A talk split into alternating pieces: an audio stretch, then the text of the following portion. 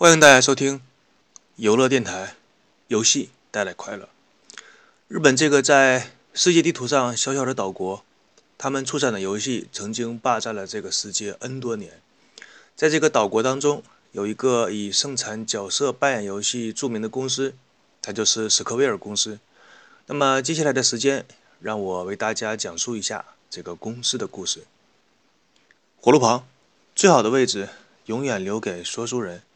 那些曾经感动过我们的游戏，那些制作出这些好游戏的公司，在岁月流逝当中，还有谁记得他们的故事？我是与大家分享故事的游戏的影子。相信很多听众在自己小的时候就幻想过，自己呢曾经是某个行侠仗义的侠客，或者是那种飘飘欲仙的公主，再或者是那种会施展魔法的英雄。当人们想实现自己这种特殊愿望的时候，一个游戏的类型便诞生在这个世界上，那就是角色扮演游戏。由于中国特殊的国情，所以很多人第一次接触 RPG 的时候，就是角色扮演游戏的时候，都是玩的日式的角色扮演游戏。所以今天我来聊一聊日式 RPG 的代表公司史克威尔公司。根据相关资料记载，史克威尔公司它是诞生于1986年，也就是说，它是在20世纪的80年代中期。该公司成立的时候，正好是任天堂、世嘉两雄争霸的年代。关于这段时期，以后在我的节目当中有机会也会给大家讲一下任天堂和世嘉之间的战争故事，其中的变化、勾心斗角，展现出来的技术战术也是非常精彩，大家可以期待一下。那么，面对着任天堂和世嘉这两位江湖大哥一样的人物，刚刚成立的史克威尔公司这一个小小的游戏软件公司，就像就好像是在街头上刚刚把自己的头发染成了金黄色那样的一个地痞流氓一样，自己是完全没有能力混出来的，必须要选择一个大哥跟着混。那么，史克威尔公司在经过了一系列的早会、晚会、晨会、会后会的总结会之中，终于。在一个 KTV 的包房当中，根据自己公司的财力、物力以及相关的技术，啊，其实主要是技术和财力，决定还是跟着任天堂这个大哥开始混。因为那个时候，世家的公司主要的盈利点是在街机方面，而开发一款街机游戏，无论是在技术还是在所需要的资金方面，都要远远的大于给任天堂的家用机开发一款游戏。俗话说得好，选择大于努力。家用机市场几乎是让任天堂整整主导了十年，而这十年也是史克威尔公司从小做大的非常好的时期。当时史克威尔公司开始渐渐做大的时候，新一代的主机大战又再次拉开了帷幕。那个时候正好是索尼进军游戏业的时间，这个新来的客人几乎打乱了原有的游戏公司所有的战略部署，以及自己要开发制作游戏的习惯。P.S. 系的主机出现之后，就以强大的性能抢走了大量的玩家，也抢走了越来越多的游戏开发商。这个时候，史克威尔公司又面临了自己刚刚成立公司的那个问题，就是在任天堂、世嘉和索尼这三个江湖大佬的方方面面，要考虑自己应该跟着哪个老大混。于是，时间到了1996年，史克威尔公司又开始了重新的历史那一幕。早会、晨会、会后会，研究继续跟着哪个老大混。第一个被淘汰，他们考虑的就是世嘉公司的土星机，因为这个时候他已经被列入了史克威尔公司认为是失败者的名单。史克威尔接下来需要考虑的是，究竟是要跟着索尼这个老大混呢，还是要跟着任天堂这个老大混？这次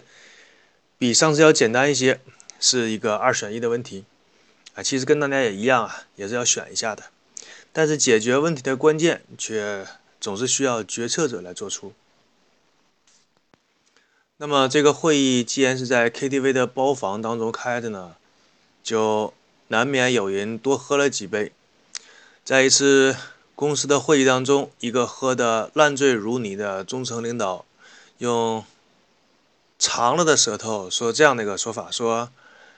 我们能不能同时给两个老大开发游戏呢？那么，同样喝得烂醉如泥的史克威尔公司的高层领导一听，一拍巴掌说：“好主意呀，人才呀，好决定，好提议，就这么定了。”于是史克威尔开始了最愚蠢的经营方针，就是同时为这两大游戏公司开发游戏。那么他这个想法天真的就像一个男人认为自己看上了两个美女，然后就可以同时拥有和追求她们一样。可能是史克威尔公司没听说过“一山不容二虎”这句话吧。那么接下来的时间，史克威尔公司就为了这个愚蠢而糟糕的决定付出了惨痛的代价，就是任天堂和索尼公司同时对史克威尔发出了严重的警告，告诉他你不可以这样做，必须要选边站。我告诉你啊，你再这样，这一片都不要你混了，你必须选个老大，尤其是任天堂公司。独占了家用机市场长达十多年，在这十多年当中，他已经养尊处优，完全是一个垄断企业的狰狞的面面孔。在有竞争者出现的时候，完全不去考虑如何拉拢自己的第三方游戏厂商，去促进他们的感情，而是一味的指责和命令。我告诉你啊，你你不准跟着那个索尼混，你必须要跟着我，否则我就收拾你，怎么怎么怎么样的。这样的做法呢，就引起了。史克威尔公司的强烈的反抗心理，最终呢，决定加入了索尼的阵营。那么投向了一个新的老大，自然是要拿出自己的诚意来。史克威尔公司带着自己巅峰之作《最终幻想七》这部作品，来到了 PS 这个新的平台，发挥了它的能量。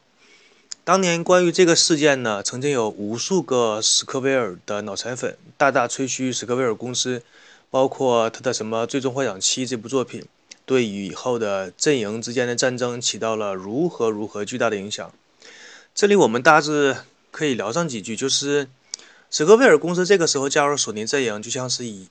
给一个已经穿着雨衣行走的人，你再递给他们一把雨伞。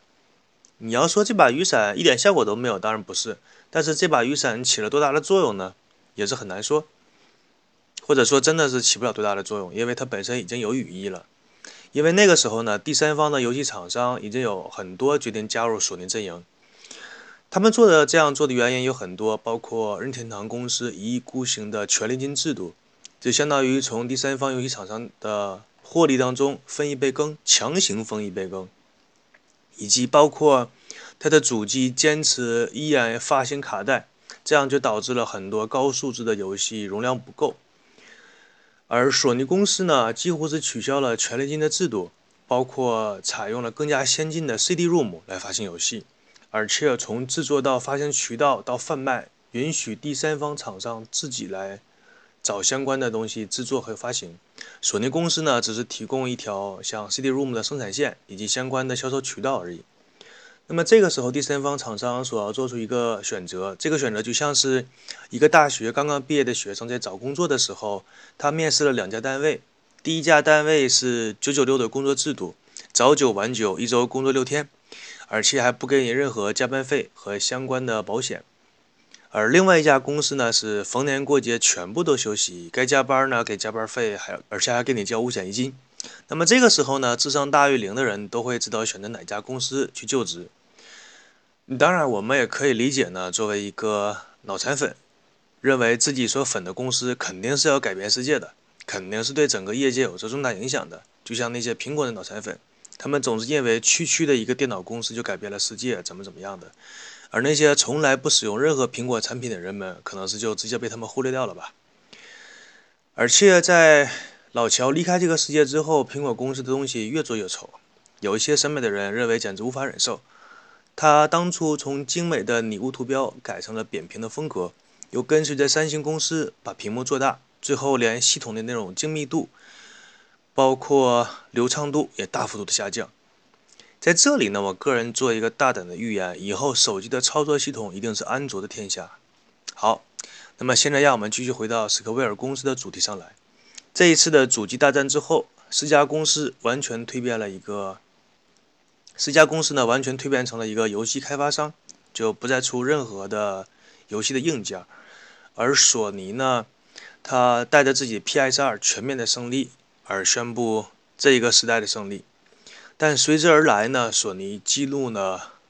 一个非常可怕的对手，就是微软公司以及它的总裁比尔盖茨。这段历史说起来也是非常具有戏剧性的。以后有时间的话，我会详细的、详细的给大家讲一个具体的过程，为什么会发生这样的事情。那么在今天这一期呢，我就简单跟大家聊两句。在那个时候，微软公司的总裁比尔·盖茨对游戏行业的发展，那真是看在眼里，喜在心里。一看这个蛋糕越做越大，于是打算在非常巨大的游戏行业当中，微软公司也想分一杯羹。那么作为一个商人呢，有着想挣钱的想法，天经地义。所以说，他是一个想到就去做的人。他最开始的时候找到了四家公司，准备投巨资来收购四家公司的股份。但是四家公司那个不争气呀，在这一次主机大战当中，完全是以失败者的身份被淘汰出局。那么微软公司的钱几乎是打了水漂。再之后呢，比尔·盖茨发现，哎，索尼的这个游戏主机卖的不错，几乎是垄断了视频的游戏行业。然后那个时候，其实那个时候，比尔·盖茨还完全没有想着自己的微软公司要推推推出自己的主机，他只是想让游戏机可以运行自己家的那个 Windows 系统。想法很简单，很天真，并且多次的与索尼的高层接触，表达了这样的一个想法。更经典的是索尼方面，索尼方面断然拒绝。然后呢，在一次非常重大的一个记者会上，接受记者采访的时候，说出了下面这样的对话。我记不清是哪一个记者了，是问索尼公司这样说：“呃，为什么说 PS 系的主机要采用 Linux 系统，而不是采用 Windows 系统？”然后索尼高层那真是语出惊人，他说。因为我们索尼公司的游戏主机只会采用这个世界上最好的操作系统。记者当时听完这个答案都惊呆了，更不要说那些小伙伴了。那么言下之意已经非常明了，意思是说，Windows 的微软公司的 Windows 系统跟 Linux 系统就完全不是一个档次的东西。这个稍微有点计算机常识的人就可以知道，Linux 系统的稳定性是远远大于 Windows 的。但是你作为一个游戏公司说的说这样的话就太不合时宜了。无论因为这样，无论是对微软公司还是对比尔盖茨个人是绝对不能允许的。你触及到了他的底线。在这里呢，我们实话实说一下，我我到现在都不是很理解索尼公司的那个高层回答记者这个问题的时候是怎么想的。用东北话说，不是脑袋被门挤了，就是被驴踢了。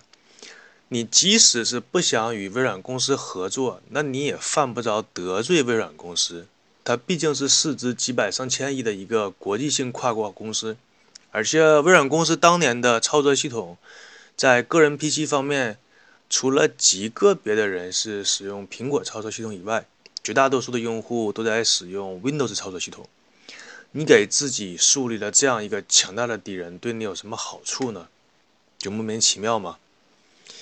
真是应了那句话，就是“天欲其亡，必令其狂”。一个人或者一个公司，他疯狂的看不上实际上任何其他的公司或个人的话，那么这个人或公司就已经离倒霉不远了。用一个室内喜剧来说，你走快撵上倒霉，走慢了倒霉就撵上你。你原地站着不动，倒霉从天而降，直接砸在你的头上。那么，索尼公司当初就做了这样一件事情。那么，在接下来发生的事情就非常顺理成章了，就是无论是微软公司还是比尔盖茨，从来都不是一个省油的灯。那么我给你脸，你不要好，我一个巴掌扇过去，不把你脸打得肿起来多高，你就不知道为什么花儿这样红。于是，微软公司在简单的开了一次晨会之后，就带着自己的。美元印钞机直接杀入了游戏市场，在之后发生了许许多多一连串的故事。那么我将在以后的节目当中与大家分享。谢谢大家收听我的游乐电台，我是主持人游戏的影子，祝大家开心每一天。